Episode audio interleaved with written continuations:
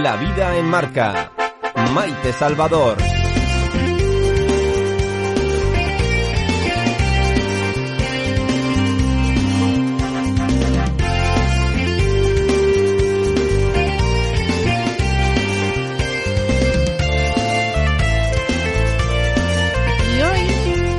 Hoy algunos están abriendo arcones y armarios en busca del traje apropiado.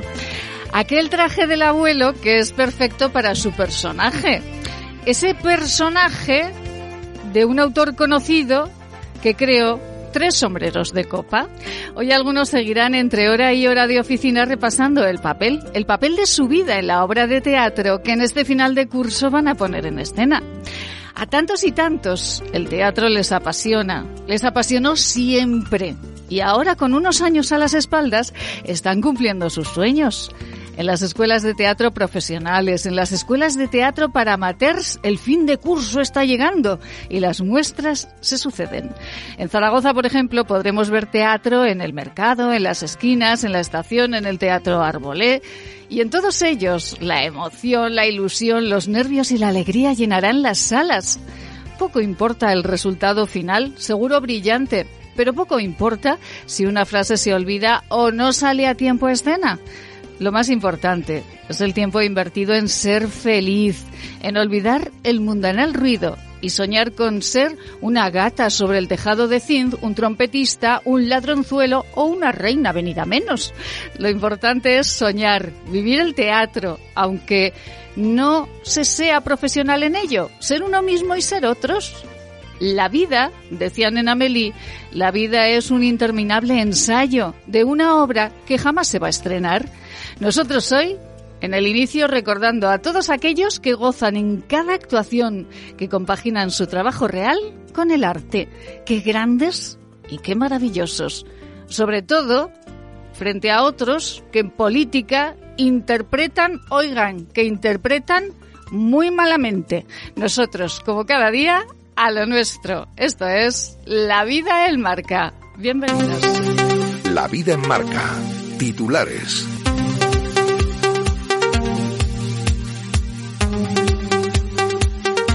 Y el atasco del SEPE condena a miles de aragoneses a hacer mal la renta. Faltan solo 15 días para que termine la campaña y siguen pendientes alrededor de 7.000 expedientes de ERTE con errores. Los funcionarios aseguran que les faltan manos.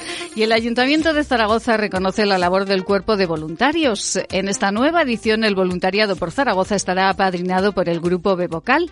La cita servía al consistorio para reconocer la labor callada y solidaria que cada día los más de 4.700 voluntarios que tiene la ciudad de Zaragoza. Y el Teatro Principal acoge la presentación de la obra Ciudadanía sobre el descubrimiento de la sexualidad en la adolescencia, que se interpretará en tres funciones en el Teatro del Mercado los días 18 y 19 de junio. Y esta misma mañana, la vicealcaldesa Sara Fernández ha hecho entrega del primer premio Criticón de jóvenes lectores al escritor Jordi Sierra y. La vida en marca. Información meteorológica. Y con nuestros compañeros de la Agencia Estatal de Meteorología, nosotros sabemos la previsión para mañana. Hoy calorcito y previsión de tormentas. ¿Qué pasará? Luce Peda, buenas tardes. Buenas tardes. Calor y tormentas en la provincia de Zaragoza. Intervalos de nubes de evolución durante la tarde, sobre todo en zonas de montaña y chubascos tormentosos en el norte de las cinco villas y sobre todo en la Ibérica, donde pueden ser localmente fuertes con granizo y con fuertes rachas de viento. Las temperaturas incluso pueden subir un poco más, temperaturas que serán significativamente altas en la depresión del Ebro, donde se pueden alcanzar esta tarde los 38-39 grados. Mañana martes bajarán un poco las temperaturas, pero seguirán elevadas en la zona del Ebro con máxima de 35 en Zaragoza, 34 en Ejea de los Caballeros, 33 en Sos del Rey Católico, 31 en Calatayud y 29 en Daroca. El martes con nubes de evolución en zonas montañosas y de nuevo chubascos tormentosos, sobre todo en la Ibérica, donde por la tarde pueden ser de nuevo localmente fuertes. Es una información de la Agencia Estatal de Meteorología.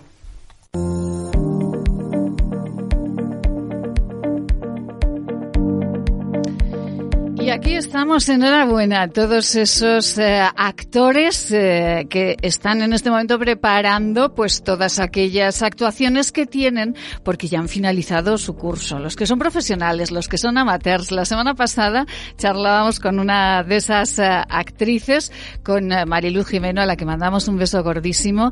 Y bueno, para todos, absolutamente para todos, los que sueñan, se ilusionan y se emocionan con el teatro, sean profesionales o no, un beso enorme.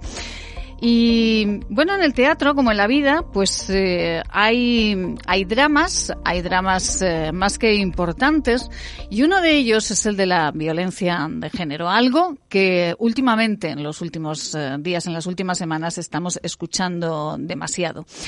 La Fíjense que, la UFAM se creó como un servicio integral en el ámbito de la familia y la mujer, con un personal especializado con capacidad para atender, escuchar y comprender a todas las víctimas. ¿De qué les estamos hablando? Pues le estamos hablando de una unidad eh, de la Policía Nacional. Y eh, con Ángel Mena, secretario del Sindicato Unificado de la Policía, hablamos. Ángel, buenas tardes. Hola, buenas tardes. Bueno, Ángel, eh, ustedes sacaban una nota de prensa hace muy poquitos minutos eh, hablando de la creación de un nuevo grupo para la UFAM, eh, un grupo que se dedique exclusivamente a las denuncias, ¿no? Así es. La UFAM cuando se creó era se planteó como un servicio integral que recogería las denuncias, la investigación y la protección de las víctimas. En la actualidad no hay ningún grupo que recoja las denuncias está UFAN Investigación y UFAN Protección. Todas las denuncias de violencia de género son tramitadas y recogidas por las oficinas de denuncias, que no es personal, no es personal especializado y no es un lugar adecuado para atender una víctima de violencia de género que puede llegar a sufrir una segunda victimización. Y hay parte de esas denuncias de violencia de género que son investigadas por los grupos de policía judicial de las comisarías. Por eso pedimos que se cree un grupo exclusivo de UFAN Denuncias que permita eh, que la, la, la, UFAN sea un servicio integral y, colocar a la víctima en el centro del sistema. proporcionándole la, eh, que sea un servicio integral de recogida de denuncias, eh, investigación exclusiva de las denuncias y protección y protección. Porque, eh, claro, lo que, lo, lo, que ustedes comentan es que si eh, una, una persona que está sufriendo eh, violencia de género va a denunciar a una comisaría, eh, pues las personas que la van a atender, eh, pues seguramente lo van a hacer con toda la profesionalidad del mundo, pero esto requiere pues de un determinado trato y de un determinado seguimiento, ¿no? Así es. Cualquier víctima de violencia de género que va a una comisaría eh, eh, la atendemos eh, adecuadamente, eh, tiene que venir el abogado del SABIF para que sea atendida, son denuncias muy largas, tiene un, tiene un, trato preferente a la hora de cogerle la denuncia, entonces si un ciudadano está allí esperando X tiempo y ve que una señora entra delante de él, él no lo va a entender. Ya. y la vamos a marcar. Entonces, lo lógico es que las denuncias de, de malos de violencia de género las recoges en la UFAN por personal, personal especializado en unas dependencias adecuadas para ello, porque en la oficinas de denuncias eh, hay un, un, biombo, un separador y pues te pueden estar escuchando lo que estás diciendo, aunque se intenta que no haya ninguna otra denuncia, pero no es el lugar adecuado. Porque esto requiere de una sensibilidad especial, de una eh, sensibilidad que además eh, los profesionales, los policías eh, nacionales que estén en este momento en estas unidades también estarán formados, ¿no? Para, para atender adecuadamente a esas personas que sufren violencia de género en un momento muy complicado el personal UFAN estará formado. Entonces pedimos medios y formación. El personal de la oficina de denuncias está, tiene experiencia, sabe cómo tratar a las víctimas, pero no es personal UFAN. Es al final y al cabo es una denuncia más. Él tiene una denuncia, son, son denuncias muy largas y al final cuando termine va a tener que coger el, ciudadano que le ha robado la cartera. Entonces pensamos que la víctima se merece un trato mucho mejor y más correcto. Eh, ¿Hay víctimas, eh, Ángel? ¿Tienen ustedes datos de si hay víctimas eh, que han llegado, eh, han dado ese paso? Dar ese paso, llegar a denunciar, ya es un paso enorme para una víctima con violencia de, género. ¿Hay casos que han llegado a la comisaría y a mitad de la conversación se han marchado? Porque es, es muy traumático contarlo absolutamente todo. eso no tengo esos datos, pero que hay víctimas que el trato que, han recibido en la comisaría no les ha gustado o creían que se merecían algo mejor, sí ha habido alguna. Ángel, en este momento, ¿cuántas eh, podemos saber cuántos policías eh, nacionales están trabajando aquí en Zaragoza en estas unidades eh, de violencia de género? La OFAN actualmente tiene un catálogo de 22 puestos de trabajo, 22 funcionarios, entre jefes, subinspectores, inspectores y oficiales y policías. está dividido en dos grupos, UFAN Protección, que son 11 policías para todas las eh, mujeres eh, de Zaragoza que tienen orden de eh, orden en vigor y el resto se dedican a funciones de investigación que dentro del son malos tratos, agresiones sexuales, abusos, esos son los dos grupos. Entonces falta un, un, tercero que sería el que se encarga, el que cubriría eh, la UFAM para que fuese un servicio integral, como se diseñó en su día. ¿Y por qué Porque también hay otro, otro problema. Eh, el, cuando se creó la UFAN, el grupo de menores iba a estar incluido dentro de la UFAN, porque era unidad de la familia y, mujer. el eh, grupo de menores no tiene catálogo de UFAN, tiene catálogo de brigada. Aunque están dentro de la, de la UFAN, no es personal UFAN. Todo porque cuesta dinero y al final pues no se, no se, no se desarrollan las cosas como están previstas. ¿Esto es porque no hay suficientes policías, porque no se dedican suficientes a estos a estas unidades, eh, porque no salen plazas de policías nacionales? ¿Por qué solamente hay eh, a mí, eh, no sé, Ángel, igual estoy muy equivocada, pero 11 policías en la ciudad de Zaragoza para proteger a las mujeres eh, víctimas de violencia de género que tengan órdenes de alejamiento, etcétera, etcétera, eh, me da la sensación de que son muy poquitos, ¿no? Pero son los que el catálogo de puestos de trabajo nos, nos, nos deja tener. Ya. El catálogo de puestos de trabajo es, marca todos los puestos de trabajo que hay en la policía. El primer catálogo de puestos de trabajo se hizo en el 2007. Se han ido haciendo modificaciones y está completamente obsoleto. No está, no está, no tiene eh, hay unidades mm, que están mm, escasas de personal. Por ejemplo, Policía Científica en Zaragoza tiene 37 funcionarios. Eso es poquísima gente. Eh, no, está, no, tiene nada que ver con la realidad delincuencial que hay actualmente en España. Es un catálogo que no, se puede mover, es rígido. Entonces, a Zaragoza le corresponden 11 eh, policías de, de protección y son 11 policías de protección. No puedes meter más. Antes, hasta el 2015, eh, que entró la ley de personal, eh, había en el catálogo puesto de trabajo eh, estaba la figura de policía en segunda actividad con destino. Sí. Y en Zaragoza hay 146 plazas que están en vía muerta. Por ejemplo, antes de que, se crease la, la, UFAN, había 20 policías en segunda actividad con destino que se encargaban de toda la protección de las mujeres. Se han ido jubilando y al final han quedado 11 policías en activo. Ah. Por eso pedimos nosotros que una de las soluciones para, para eh, mejorar la plantilla de Zaragoza en aquellas unidades que tienen falta de personal, porque el catálogo de trabajo no les deja crecer más, es la amortización de esas plazas esas plazas tienen una, una, asignadas una cantidad presupuestaria que en Zaragoza serían de 650.000 euros. Ya.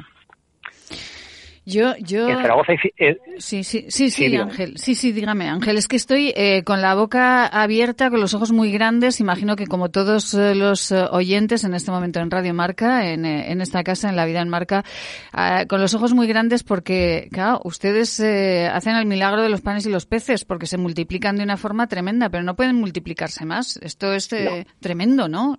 A mí me parece, de verdad, me parece una barbaridad. 11 policías para proteger a todas las mujeres que, que, sufren eh, pues eh, violencia y, alejamiento, ¿no? Esto es imposible que las puedan proteger, ¿no? Hay en, hay otras ciudades que se han llegado a acuerdos con el Ministerio de Interior, con los ayuntamientos y las policías locales colaboran con la Policía Nacional en la protección en la protección de las mujeres. Aquí en Aragón eh, hay, me parece que es Calatayud y alguna otra algún otro municipio, pero aquí en Zaragoza no hay ningún convenio. Ya. Yo, eh, de verdad, Ángel, eh, eh, nos hemos quedado impresionadísimos con los datos que nos acaba de dar el secretario del Sindicato Unificado de la Policía para, bueno, pues con todo este asunto de, de, la violencia de género y de los policías que están destinados a estas unidades. la UFAM, estamos hablando de estas siglas todo el tiempo. Ángel, ¿cuál es UFAM? ¿Qué, qué, significan estas siglas? El Unidad de la familia. Unidad de la familia. Sí, antes era el eh, cambio de unidad, la unidad de la familia. Ajá. Eh, bueno, pues eh, 11 policías eh, para proteger el resto, eh, para investigar y en este momento, lógicamente, el Sindicato Unificado de la Policía lo que pide es más policías para que una vez que esa persona que sufre violencia de género toma la decisión de ir a denunciar, que es un paso enorme, que, que, que, que es pues dolorosísimo, por lo menos que esté en un entorno y con unas personas que, que bueno, que se sienta más cómoda todavía. Ángel, eh, ¿les han contestado? ¿Les han dicho algo? Yo, eh, delegación del gobierno no ha contestado. Ha habido algún partido político que le hemos, eh, que nos hemos, hemos mandado a todos los partidos políticos. Hay algunos partidos políticos que nos hemos entrevistado con ellos y les han parecido la, idea muy buena. Hay algunos que estamos eh, todavía a expensas de, de que tener la reunión y delegación del gobierno todavía no ha dicho nada. Madre mía. Vamos a recordar los datos, Ángel, para el que el oyente que se haya incorporado en este momento sepa, estamos hablando con Ángel Mena, secretario del Sindicato Unificado de la Policía, portavoz del Sindicato Unificado de la Policía, de la Policía Nacional. Eh, Ángel, ¿cuántos policías están dedicados en este momento a eh, trabajar, a estar eh, pues protegiendo a las personas que sufren violencia de género en Zaragoza?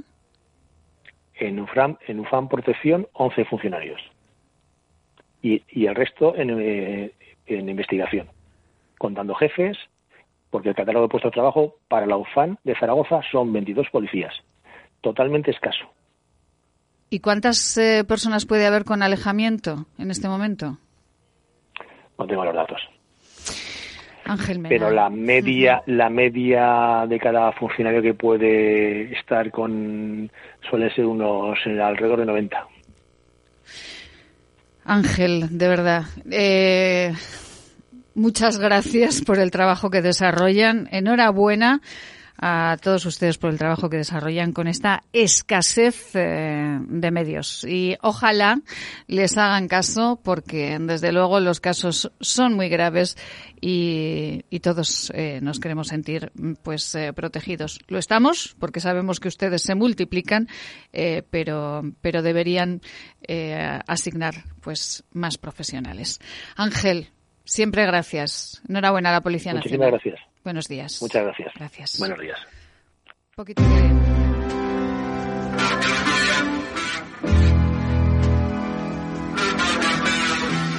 En Radio Marca Zaragoza, La Vida en Marca, con Maite Salvador.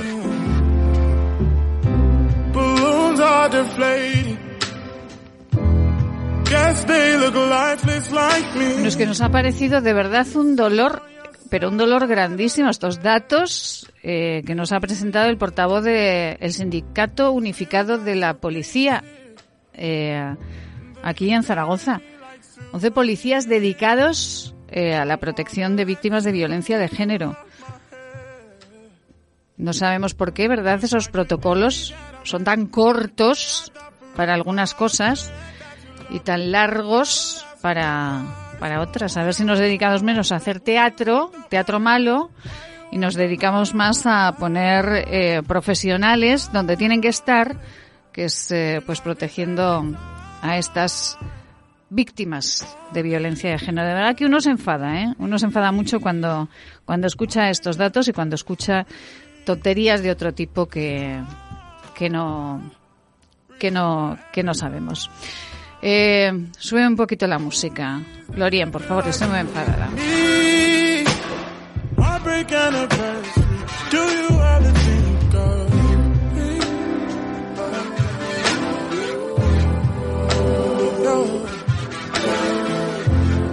Bueno, y también no se crean que esta, esta noticia eh, tampoco hemos empezado este martes de una forma muy, muy risueña, pero oigan, la vida es así y hay que contarla hay que contarla tal cual. Casi un millar de médicos temporales de Aragón reclaman al gobierno de Aragón su conversión en fijos de la forma excepcional aprobada en 2001. Mara Charro, muy buenas tardes, Mara. Hola, muy buenas tardes. Ay, ya Mara. no alegrarte más la tarde. No, madre mía, Mara, es que eh, de verdad que, que usted además como... Eh, ¿Usted es médico, Mara? Sí, soy médico especialista. sí. Eh, pues, eh, ¿qué especialidad tiene Mara? Digestivo. Digestivo. Pues, eh, Mara, usted como profesional de la salud, como persona que, que claro, que lo que quiere es que las personas estén sanas, que estén bien, que estén, eh, eh, bueno, pues, eh, eh, pues imagínese, 11 policías eh, nacionales protegiendo a todas las a, a todas las personas eh, que, que, pues, que tienen un alejamiento, que tienen, pues claro, es que esto enfada a cualquiera, ¿no, Mara, doctora? Hombre, desde luego, es que, a ver, lo que hace falta es más gente a pie de calle, como estos policías y como nosotros y como ustedes, y menos gente intermedia por arriba, que tenemos demasiados cargos por encima. Efectivamente, esto es lo que esto es lo que venía a decir también eh, el portavoz del Sindicato Unificado de la Policía. Basta ya de tanta tontería, verdad, y de tanto mal actor y, y vayamos a- a- al meollo. Bueno, y ustedes tampoco están muy bien, ¿no? Bueno, estamos un poquito, yo creo que por primera vez, dispuestos a pelear, porque parte de lo que nos pasa, pues es culpa nuestra, porque somos demasiado obedientes. Ya. Entonces, por lo menos ahora estamos con la indignación suficiente como para alzar la voz, por una vez. ¿Qué, qué ha pasado, Mara? Vamos a contar a, los oyentes que la Plataforma de Médicos Eventuales de Aragón ha comparecido hoy en las Cortes de Aragón para pedir que se replanteen las convocatorias, ¿no? Que ustedes están ahí de médicos eventuales, pero que, bueno, que aquí hay que hacer alguna cosita, ¿no? Claro, el problema de falta de médicos en Aragón es un problema importante al que no están haciendo frente desde hace muchos años. Entonces, la pandemia no nos ha podido dejar más claro y más crudo y quizás se ha visualizado más que nunca. No es que la situación sea nueva para nada, pero es verdad que ahora ha estallado un poco, pues yo creo que nuestra paciencia y nuestra capacidad de sacrificio, que es mucha, pero hoy hemos ido a decir a los políticos que, que se pongan las pilas, que el modelo no funciona, que piensen cosas nuevas, que el razonamiento de que esto se ha hecho así siempre no vale, porque nos han dicho eso el Salud y hoy, el- pues lamentablemente el Grupo Socialista otra vez ha rectificado en lo mismo, que esto ya estaba pactado, que la mesa sectorial, que bueno, cosas, pues eso, que están ya trasnochadas, que no funciona, que no Ya. funciona, que es que no somos bastantes. Bueno, eso está claro, que no son bastantes.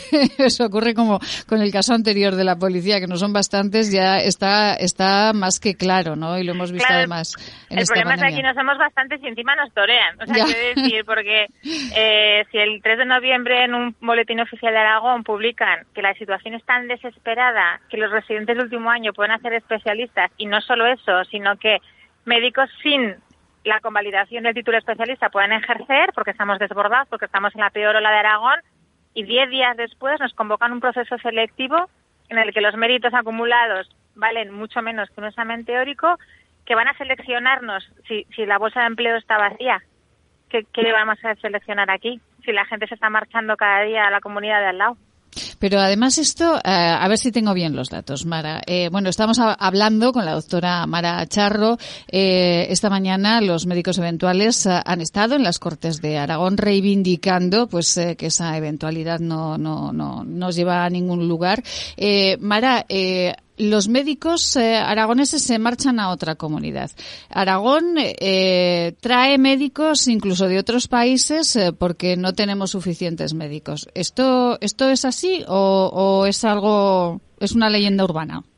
No, realmente hoy hemos ido con datos y eh, la Universidad de Zaragoza licencia 223 facultativos en potencia y dentro de que no somos la comunidad que más ha crecido, porque plazas MIR solamente hemos crecido en un 2,5% frente al 6% del resto de España, aún así todo con población, o sea, con comunidades autónomas de población similar, estamos bastante bien de plazas de especialistas. El problema es que de los que acaban aquí la residencia, que se han formado aquí, el 40% se va y se va pues a, a cualquier sitio, quiero decir fuera de España por supuesto, pero es que en Castilla-La Mancha, en Cataluña, los contratos, yo he estado en Comunidad Foral de Navarra trabajando y es que a la primera que ven que funcionas tienes un contrato de un año y a la siguiente de dos y a la siguiente indefinido.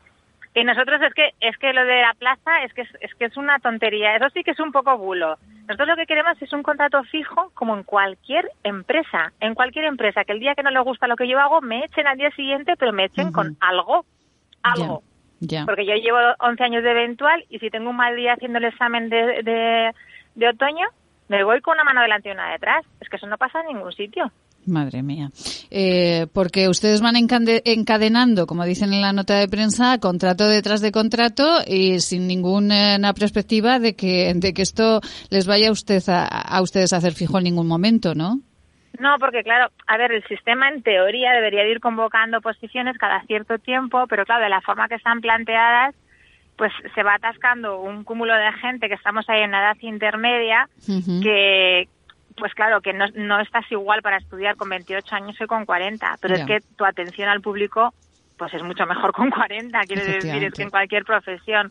Entonces, el problema es un cambio global del sistema, es lo que les hemos comentado, es que hay que hacerlo de otra manera. Sí que hay, o sea, somos suficientes si nos organizamos bien, si nos cuidan y si el territorio sabemos lo que tenemos. Sabemos que tenemos un Teruel que está muy lejos, un Barbastro en el que se trabaja súper a gusto, que yo estoy ahí ahora, pero que que, que, hay que saber con lo que contamos, que hay que ofrecer contratos buenos de larga duración y en cuanto veas que una persona funciona bien, pues como en cualquier empresa la haces fijo y el día que cometa una falta lo despides. Ya está, quiero decir, es que no es nada más complicado que eso, es que no, no sé dónde está el super problema. Madre mía, eh, yo conocí un médico, ahora estaba pensando, Mara, eh, conocí un médico que casi casi hasta la jubilación fue eventual en el mismo pueblo prácticamente. Pues probablemente. ya le digo, en, la, provincia de Teruel, hace unos cuantos años. Ya fuera de antena ya le diré el nombre, que seguro que lo conoce. Al seguro que conoce al compañero. Pues, eh, Mara Charro, ¿qué les han dicho en las Cortes? ¿Esto lo van a solucionar? ¿Lo va a solucionar la consejera? Eh, bueno, ya le digo que justo el grupo menos proactivo ha sido el que nos gobierna nos ha confirmado que la consejera apoyaba la convocatoria de esas oposiciones porque si no se pierden plazas. Otra cosa que nos explica, ¿qué plazas se van a perder? Porque estaban firmadas del 2017. Es que son, yo ahí me pierdo en los términos, pero quiero decir, es que si nos han podido deslegislar, que es que nosotros tenemos acumulados BOAS, notas de interior, regulación interior, o sea, nos han regulado este año, pero de un día para el otro no se imagina la de, vamos, la de normas en, unas en contra de otras, ahora cogeros vacaciones, ahora nos cogéis vacaciones, no que viene la ola, ahora renunciar a las vacaciones, ahora... Es decir, es que son capaces de hacer eso, no me diga que no son capaces de hacer una normativa diferente. Vamos a cambiar la baremación del examen, vamos a ver, vamos a sujetar a la gente que está aquí, que nos ha sacado el papelón, que luego nos falta más gente, pues convocamos un proceso selectivo. Pero es que así, eh, la media de años en, fraude de ley, como dice además la sentencia europea, son siete años y medio. Quiere decir que vamos a arreglar lo que hay, no vamos a echar la culpa a nadie, que ha sido pues eso, una dejade de todos, vamos a arreglar lo que tenemos y nos vamos a poner las pilas con un sistema que los que vengan detrás de nosotros ya no tengan que lucharlo. Solamente vamos a finalizar con este dato que me parece, doctora Charro, muy, muy, muy significativo, igual que lo hacíamos. Eh, los datos son brutales y los datos eh, son eh, siempre indiscutibles, igual que lo hacíamos con la Policía Nacional. Eh, el problema de la excesiva temporalidad afecta a todas las categorías, dicen ustedes, de la sanidad aragonesa, hasta el punto de que el 53% de los trabajadores eh, de los médicos aragoneses son temporales y los fijos son 12.997 que no llegan ni siquiera a la mitad. Son datos del Gobierno de Aragón. Hasta ahí, ¿verdad? bueno, pues a partir de ahí ya cada uno que reflexione lo que, lo que considere oportuno. Mara, un abrazo fortísimo, doctora. Un beso muy fuerte. ¿Y qué tal temperatura tiene? ¿Está en Barbastro o está aquí en Zaragoza? No, yo estoy aquí pido el día libre para poder ir a las cortes. bueno, le iba a preguntar la temperatura de Barbastro, pero ya nos imaginamos que calorcito también, ¿no? Calor también, sí, es un lugar muy caluroso.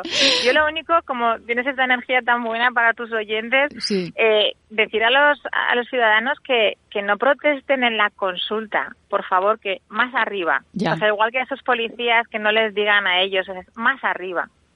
Que, les, que, suban las quejas más alto, porque al final es que la pagan con nosotros, que ya lo que nos faltaba. Un saludo, muchísimas gracias. Tiene usted toda la razón del mundo. Eh, vamos a ustedes y desde luego ustedes, no, como los policías, no tienen la culpa. Están haciendo su trabajo más allá de las horas que se les indican en un contrato. Doctora Charro, un beso muy grande y enhorabuena a todos los médicos de esta comunidad. Gracias. Gracias a la prensa que nos da voz porque nos hace falta. Gracias. Madre mía.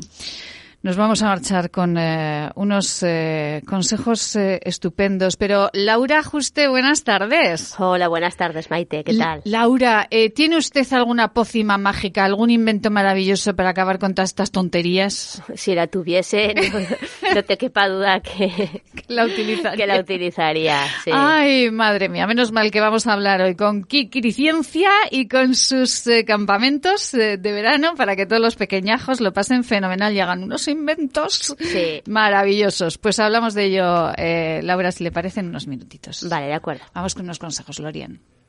La vida en marca con Maite Salvador.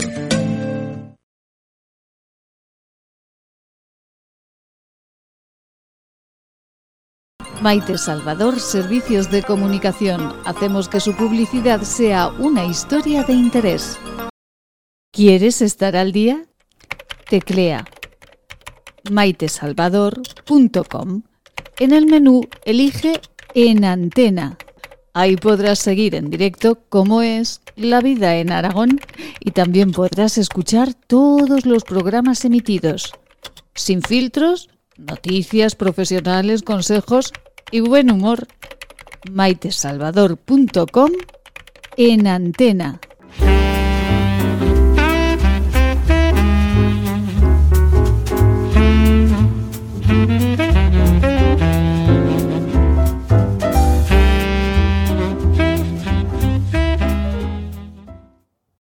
Maite Salvador, Servicios de Comunicación. Hacemos que su publicidad sea una historia de interés.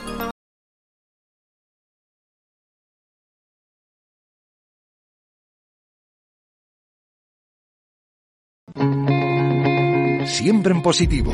Cada día buenas noticias nos marcan la vida. Actualidad en positivo.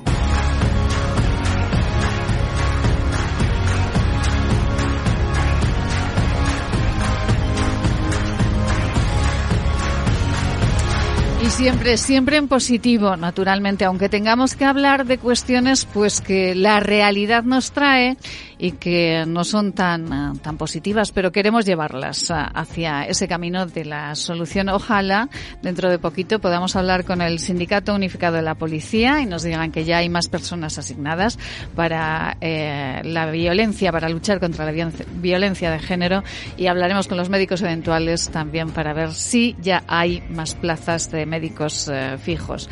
Y en positivo, en positivo, ayer muy en positivo, los voluntarios de Zaragoza pues eh, estaban de, celebración. Javier Rodrigo, buenas tardes.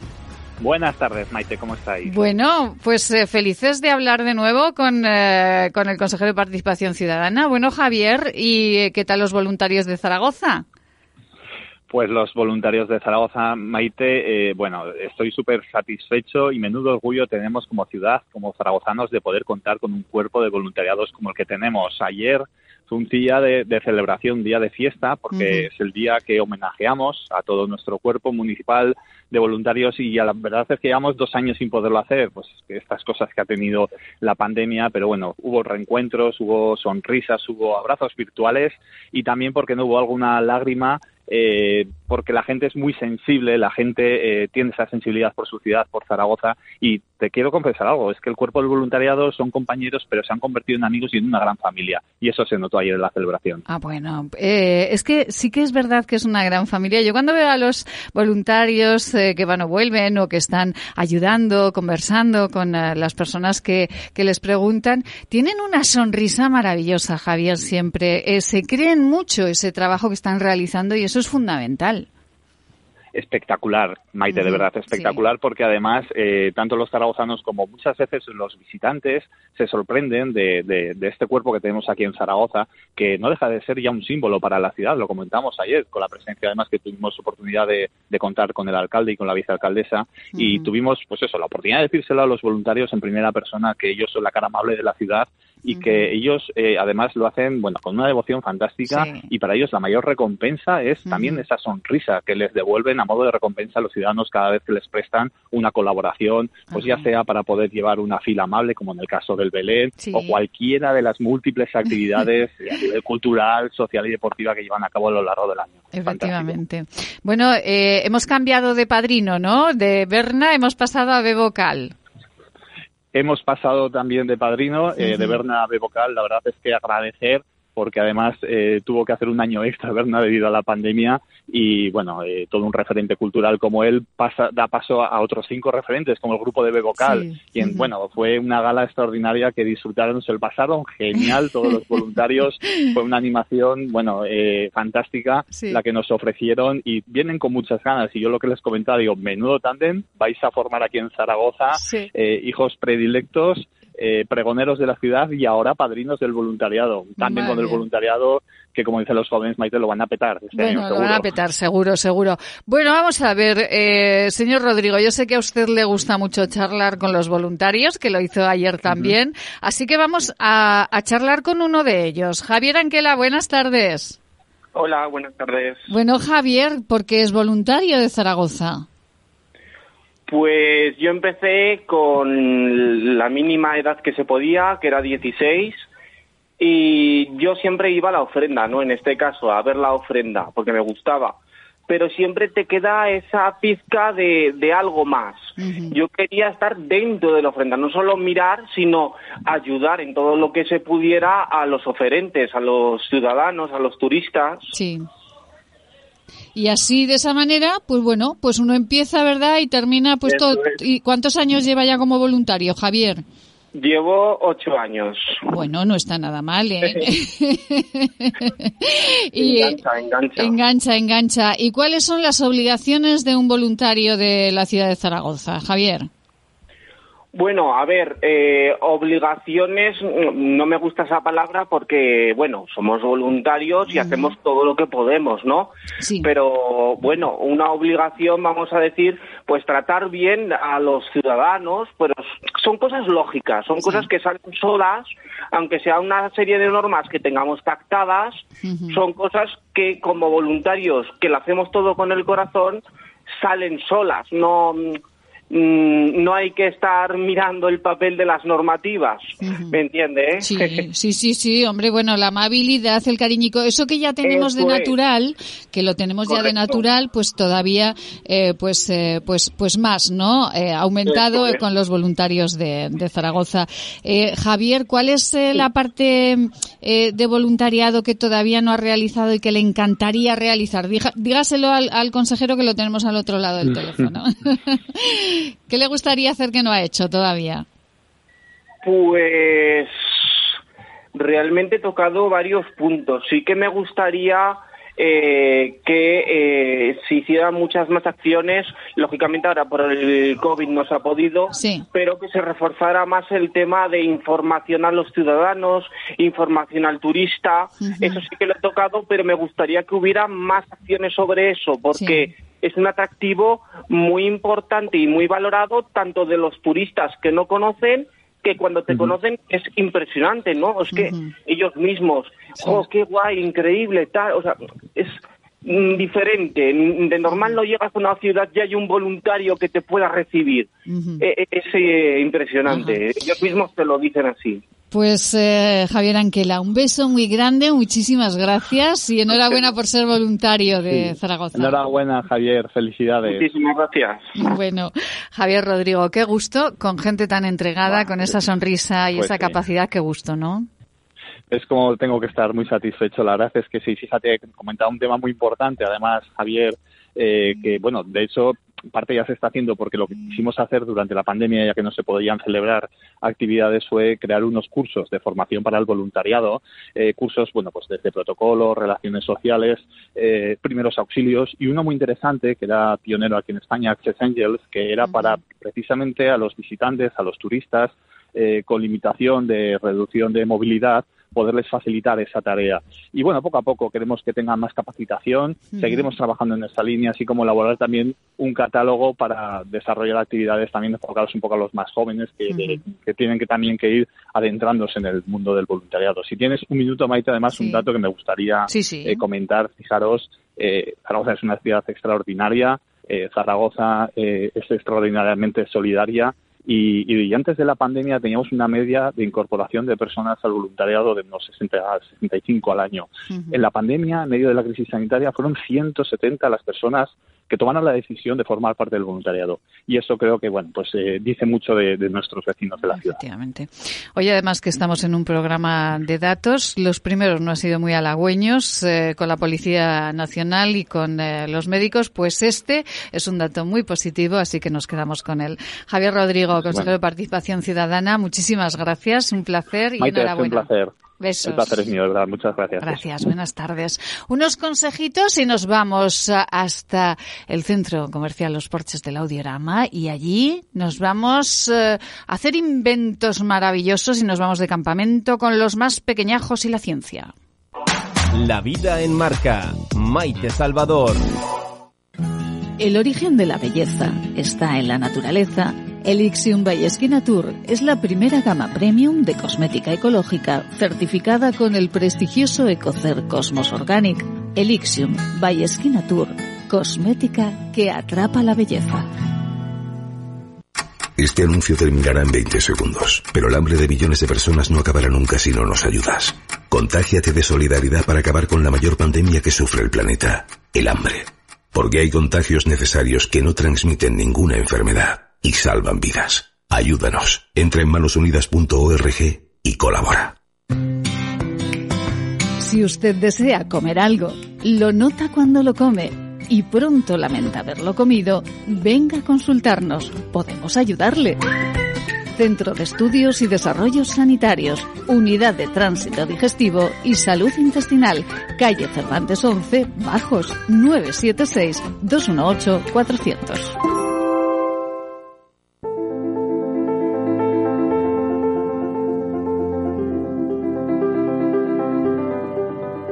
Los Porches del Audiorama, centro comercial y punto de referencia para emprendedores, patrocina la tertulia empresarial.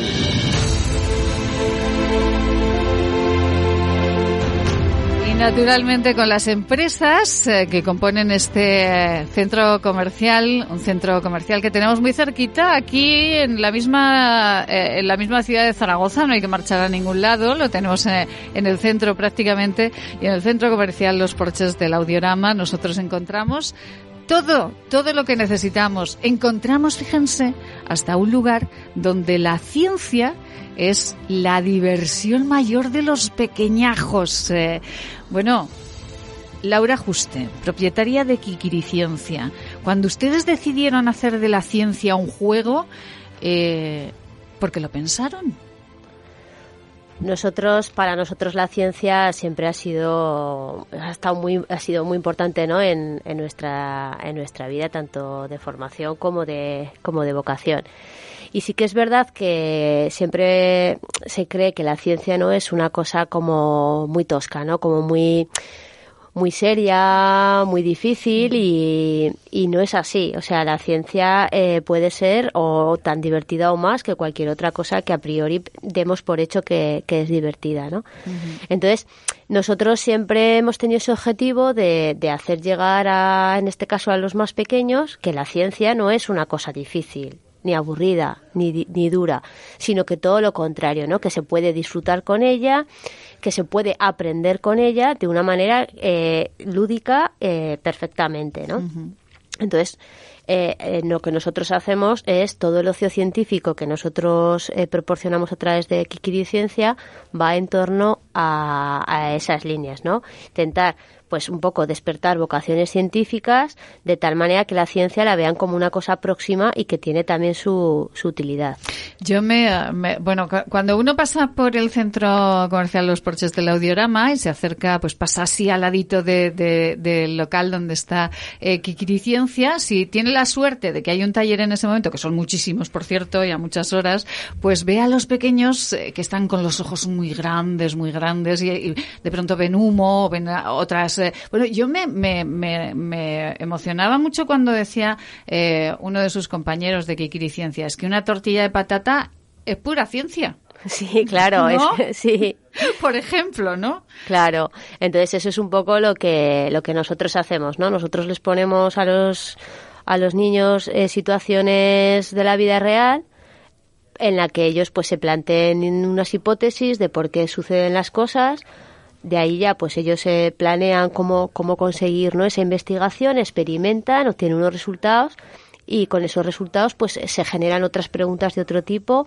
Todo esto que es un poco lo que se denomina el método científico, que contado por mí puede parecer así también un poco serio, ellos ni siquiera se dan cuenta, o sea, es juego tras juego ellos mismos son lo viven en primera persona, son los que cada uno eh, va desarrollando según sus inquietudes o según, según sus pensamientos, van, van elaborando todo eso. Y entonces al final, pues bueno, nosotros digamos que les acompañamos en ese, en ese viaje y vamos afianzando un poco pues ciertas cosas para que ellos vean que realmente la ciencia está en todo lo que nos rodea, desde la cocina, en el arte, eh, ya no solo en lo tecnológico, y lo que más podemos nosotros creer que, está la ciencia, sino en cualquier cosa, ¿no? Entonces la verdad es que es muy gratificante, como tú dices, ver a los niños disfrutar. Muchísimo, Y, muchos no se quieren ir. es verdad, hay que arrancarlos. Hay que arrancarlos del taller o del campamento porque se lo pasan tan bien eh, que no están, eh, como dice eh, Laura, es que no piensan que están haciendo ciencia. Ellos están pues haciendo muy natural algo que, que bueno, pues resulta muy complicado, pero que desde Kikiri Ciencia, desde luego, se los explican sencillito, sencillito. Los padres que nos estén escuchando en este momento y quieran que sus hijos participen en un campamento de Kikiriciencia, eh, ¿cuándo, de qué manera, cómo van a ser, Laura? Eh, los campamentos empiezan la semana que viene, van por cada semana, eh, se puede inscribir por semanas, estamos durante bueno lo que queda del mes de junio y en el mes de julio y luego la última semana de agosto, principio de primera de septiembre, que es la semanita justo antes de que empiezan otra vez los niños la vuelta al cole. Al cole. El horario es de 9 a 2, los niños están de 9 a 2. Este año por el tema COVID eh, hemos suprimido el, el que puedan comer en el campamento, pero sí que se pueden dejar antes, hay un por conciliación familiar, puedes dejarlos desde un ratito antes y puedes ir a buscarlos también un poquito de después. Eh, las edades son desde los 5 o 6 años hasta los 12, función de, la, de, lo, de, la, de los inscritos, se hace uno o dos grupos para juntar para tener eh, esas burbujas sí sí y sobre todo también pues porque no no tiene el mismo pensamiento o, un niño de seis años que uno de doce no entonces intentamos que, que, entre ellos pues puedan hacer también su, su grupo pequeño de investigación y que y que tengan las mismas inquietudes agruparlos un poquito por por inquietudes. En nuestra página web en www.kikiriciencia.es ahí tienen más desarrollado todas las actividades que se hacen eh, cuánto, el horario que tiene, semanas, en función de las necesidades ya de cada, cada uno. Puedes uh, apuntar, inscribir a los niños una semana, puedes hacerlo incluso dos, dependiendo cada familia de la necesidad que tenga. Y el campamento se desarrolla en el centro comercial. Sí, estamos ahí en los porches. Entonces, bueno, como bien has dicho antes, está es en el centro. el, acceso es muy bueno tanto por tranvía, dispone de parking, el centro comercial.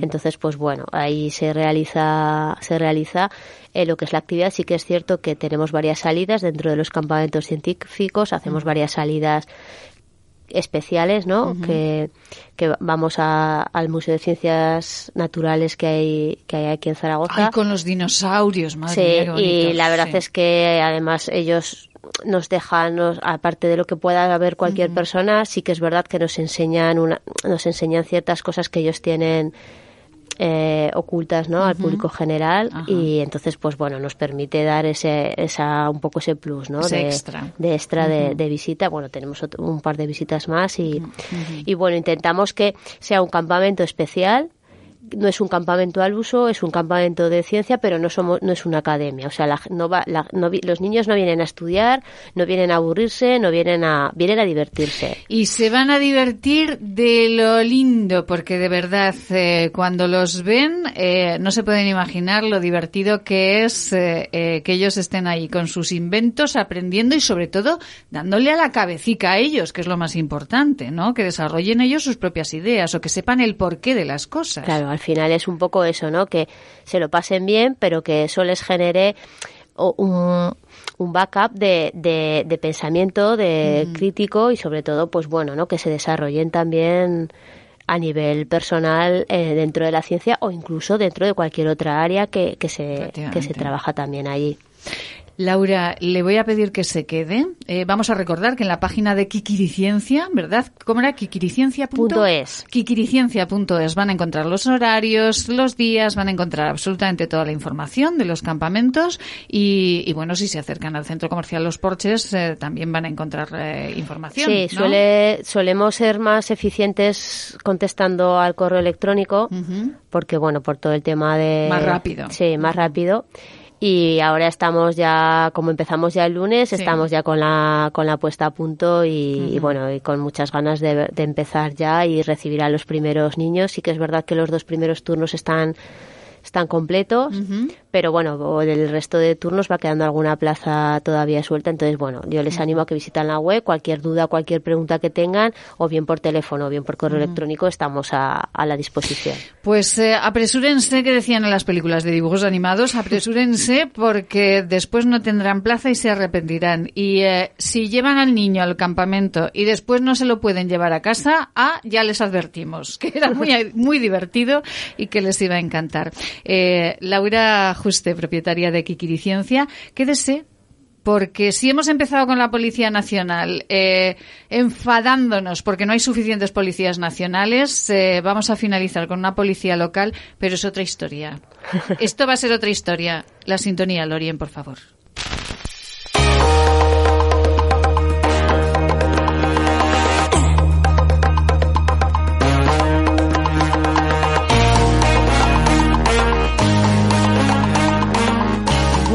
Bueno, bueno, bueno, Laura, es que esta policía local es una policía local muy especial, ya verán, ya verá. Mariló Moreno, muy buenas tardes. Buenas tardes. Mariló, ¿dónde se encuentra esta tarde? Estamos bien.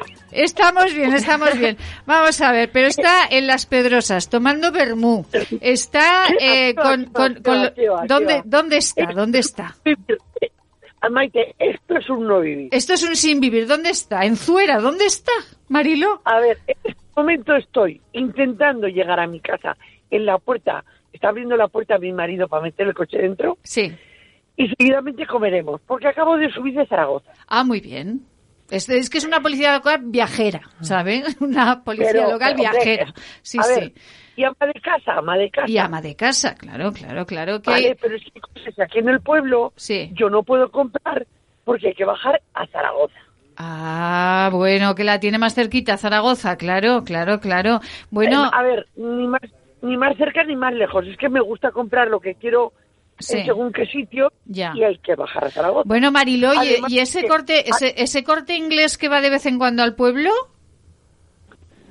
Eh, eh, el, el jueves. El jueves va el corte inglés al pueblo, ¿no? El jueves. Ya. Maravilloso. Sí. Cuéntele, a los cuéntele, cuéntele a los oyentes qué es esto del corte inglés que va al pueblo, a las Pedrosas, pues los jueves. Sí, el corte inglés viene. Lo que pasa es que nunca se sabe a qué hora, a qué hora llega. El otro día llegó a las 12 de la noche. No me diga que a las 12 estaba comprando jamón de york. No me diga. Palabrica, perdón. No, jamón de york no. Ah. Una, compré un tajo de de lomo de, ¿cómo se llama? De costilla de cerdo. Lomo de costilla de cerdo a las 12 de la noche en la plaza del pueblo comprando costilla de cerdo, pero a usted le, parece que esto es normal. En la plaza del pueblo no, en la parte de atrás del bar. Muchísimo mejor. O sea, y el que se marchara. Sí. Porque no íbamos a dejarnos, si llegaba la pobre gente de vender de por ahí claro. y no habían ido al servicio, habría que ayudarles a tomar algo ya que entran al servicio. Claro, porque estamos hablando para los oyentes que no sean rurales como nosotras, eh, Laura también entiende de lo que estamos hablando. Sí, sí. Laura lo entiende porque también eh, es rural como nosotras. eh, eh, es venta ambulante que va a las Pedrosas un día por semana a vender un poquito de todo, ¿no? De calidad, además. Sobre todo, sobre todo, en carne esto es increíble. La mejor carne de la zona, de las cinco villas. Bueno, de la zona y de muchos sitios, o sea, quitando mi, mi carnicero de Zaragoza de toda la vida. Sí, señora, sí. La pues, mejor. eh, yo creo que es mejor, yo creo que es mejor todavía el que viene aquí. Ya. Y entonces, ¿qué es-? Pero cuénteme, cuénteme qué compró. Compró el, el, el cuarto este que me decía. ¿Qué más compró? Um, la mitad de una de un costillar. Sí. Pero que no lleva casi hueso, lleva el hueso, pero es que es gordísimo, está buenísimo. Buenísimo. ¿Y qué más compró, Marilo? Eh, jamón jabugo. Jamón jabugo. Oh, claro, claro, claro, Laura. Es que Hombre, es a ver, grande, claro. el jamón, el jamón me lo como yo. Sí. Por lo- Eh, cuando yo vivía en la Plaza Sar, Sí. había un, había una, debajo de mi casa estaba la pensión San José. Sí. Y la pensión San José, cuando era pequeña, doña Lola, la propietaria, Sí. me decía, Marilo, bájalo al, al, a la tienda de comestibles que había en la calle en el Núñez. Sí. Y dile que te dé un cuarto de jamón para la pensión San José. Sí. Por supuesto que no llegaba nunca el paquetito entero hasta a casa de, de la pensión. Hombre, por favor. Pero, el recado, pero que iba a comer yo jamón. Pero que, que después bueno, usted fue policía. Madre mía, de verdad. Calla, calla, Calla, calla. Pero luego llegué la segunda parte. Sí. Cuando me decía Doña Lola, baja y compra jamón, pero dile que es para Doña Lola. Sí. Y de verdad, no había ni comparación con el jamón de Doña Lola y el jamón de la pensión San José. Claro, porque el jamón de la pensión San José sería más normalito y el de Doña Lola sería de jabugo, ¿no? Mucho más fino. Claro, claro, claro, claro. Bueno, Marilo, y en esto, eh, en esto de las compras, ¿va usted a comprar también al Real Zaragoza? Ya que está comprando, ¿va a comprar al Real Zaragoza o no? ¿O no es usted la que lo va a com- comprar? Yo- ojalá, ojalá lo pudiera comprar yo. Ya, No andaría yo tan, tan de medio lado. tan de medio Pero de todas maneras, además otra cosa importante que he hecho, Sí. y lo quiero decir, Sí, he ido a pagar, a pagar, ¿eh? sí, Porque me ha dado la gana. sí. El que ha pagado. Eh, el que ha pagado. sí, a mi hija, Sí, para que mi nieto vaya a colonias infantiles, sí. a unas colonias infantiles. Ah, muy bien. ¿Y por qué no lo ha llevado aquí Quiriciencia? Que aquí está Laura que nos ha, contar- eh, nos ha contado aquí unas colonias maravillosas de ciencia. Hoy Pues, esto lo vamos, esto muy mal, Marilo, muy mal. Bueno, hay Perdón, muchas perdón, semanas. perdón, pero ya, a mí nadie me ha dicho nada. Ah, na- claro, es verdad que no le había dicho nada. Pues no se me preocupa. Mire, vamos a hacer una cosita. Yo les voy a poner en comunicación y ya verá como ese pedazo de nieto que tiene se lo pasa fenomenal en Kikiriciencia, en el centro comercial Los Porches del Audiorama, ahí haciendo todo el día inventos. ¿Le parece? Pues igual hay alguna. Pues sí, porque a lo mejor tiene alguna semana más. A ver, como mi hija trabaja Claro, mm, por las claro, mañanas. claro, claro. Eh, ver, eh, el domingo- que domingo- sí, que ya se nos ha acabado el tiempo y para lo que la contrato yo, que es para hablar del Real Zaragoza, no me ha dicho ni una palabrica. Esto no sé qué vamos a hacer A ver, con esto, eh, de sí, verdad. Sí. Rápido, lo digo rápido. Venga, que Estamos a la terminamos. expectativa, a ver qué pasa. Sí. A la expectativa. Pues lo- el titular es este. Estamos a la expectativa. Marilo Moreno, hasta mañana. Un beso muy grande, que no hay tiempo. Hasta mañana, Laura. Un beso. Un beso, Un gracias. Maite. Kikiriciencia, no se olviden los peques, no se quieran marchar después. Sean felices hasta mañana.